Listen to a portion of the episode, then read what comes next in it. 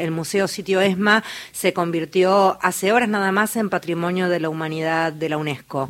En línea, el secretario de Derechos Humanos de la Nación está allí eh, viajando con el contingente eh, que, está trabajando, entre otras cosas, en que esto sucediera. Eh, Horacio Pietragala. Horacio, gracias por atendernos. Federica Paz te saluda. ¿Cómo va?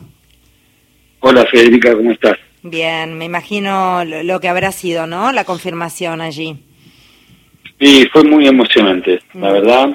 Uno, bueno, no deja de, pensar ¿no? En, una lucha de, tantos años, de tantos años que llevaron adelante nuestras madres y abuelas, los familiares, los sobrevivientes, los momentos de impunidad. Eh, y bueno, después la decisión política de abrazar esa causa y llevar adelante algo que marcó un hito ¿no? en, lo que significa una política pública de Estado, abrazando esa lucha de los organismos y transformando, por ejemplo, lo que de chico más o cuando éramos más jóvenes veíamos lleno de marinos eh, en un lugar de la memoria.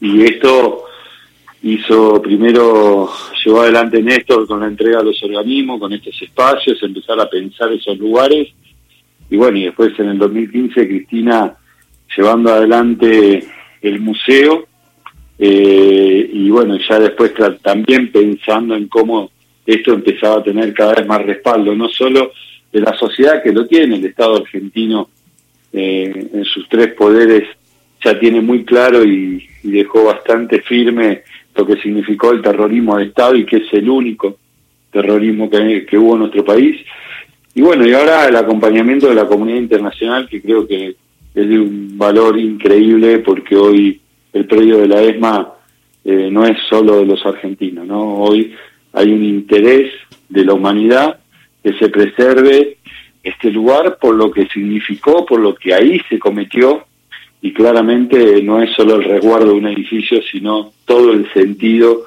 y toda la denuncia y toda la política de no repetición que tiene eh, la exegma.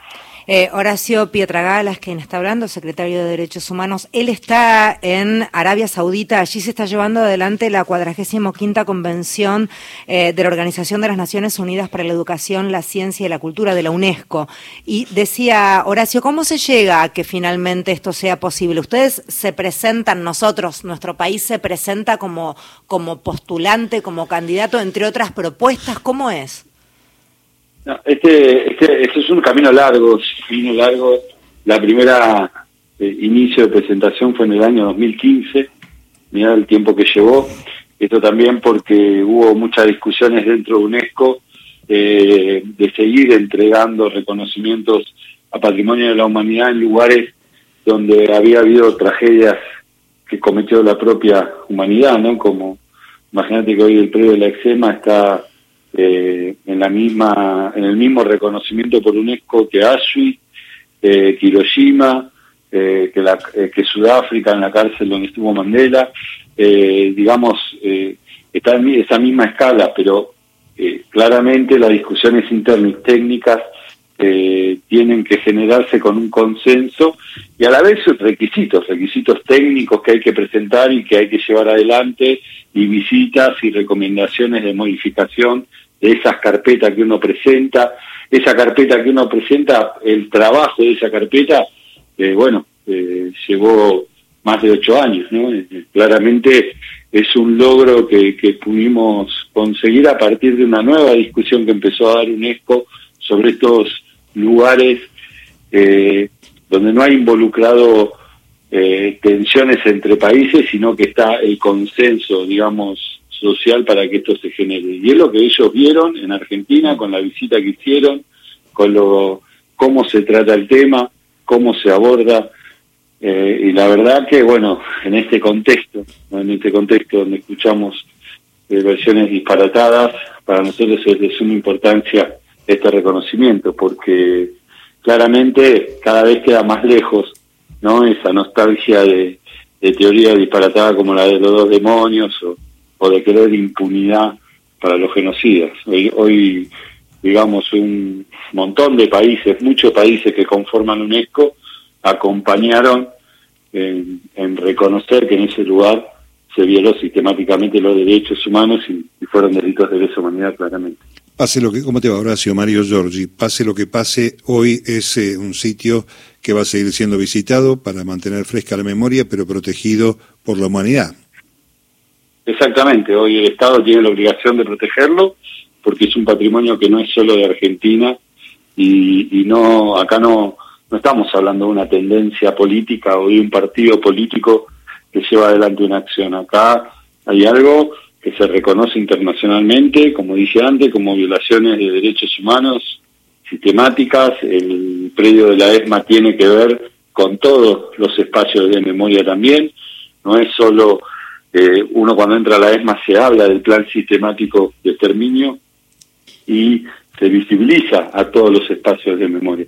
Por ejemplo, UNESCO no reconoce un montón de espacios donde hubo, eh, donde se llevó adelante el holocausto, solo como emblema Auschwitz, y, y eso representa las tragedias de ese contexto. Bueno, lo importante de esto también es que está reconociendo UNESCO una tragedia que tuvo que ver con un contexto que fueron los años 70, que fue eh, la tensión entre lo que se llamaba la Guerra Fría y la cantidad de dictaduras militares que hubo en toda Latinoamérica y la cantidad de detenidos desaparecidos, torturados y violaciones sistemáticas de derechos humanos de nuestro continente. La ESMA representa porque habla de eso adentro y las supervisiones que se hicieron, eh, se tomó, eh, digamos, nota del contenido también de la ESMA. Y la ESMA no es que ignora que hubo una escuela de las Américas, que hubo un plan Cóndor, que hubo dictaduras en todo el país, que hubo un contexto previo que no era dictadura, pero que ya había grupos paramilitares actuando con apoyo del Estado. Entonces todo esto que quieren discutir algunos, eh, hoy la humanidad dice, eh, ojo, atención, esto no puede pasar nunca más, esto está protegido por la humanidad y la verdad que, eh, bueno, parece que, sería como planificado, pero la verdad que teníamos la fecha de sesiones de UNESCO en septiembre y justo vienen no estos discursos de retroceso. Y también esto esto que siempre decimos eh, Macri quiso llevar adelante impunidad a los genocidas con el 2 por 1 intentó y no pudieron no pudieron no y Horacio ese ese predio estuvo también en riesgo en algún momento. Ese predio se lo miraba con muchas ganas desde lo inmobiliario Sí, más eh, te diría más en los 90 que en la, en la época de Macri, porque en la época de Macri no iban a poder hacerlo.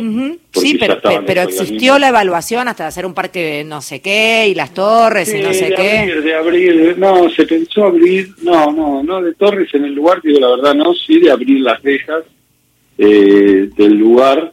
En el predio en por sí es un predio que está custodiado judicialmente, eh, la ESMA también es eh, prueba judicial viviente y tiene y tiene medida de innovar hace mucho.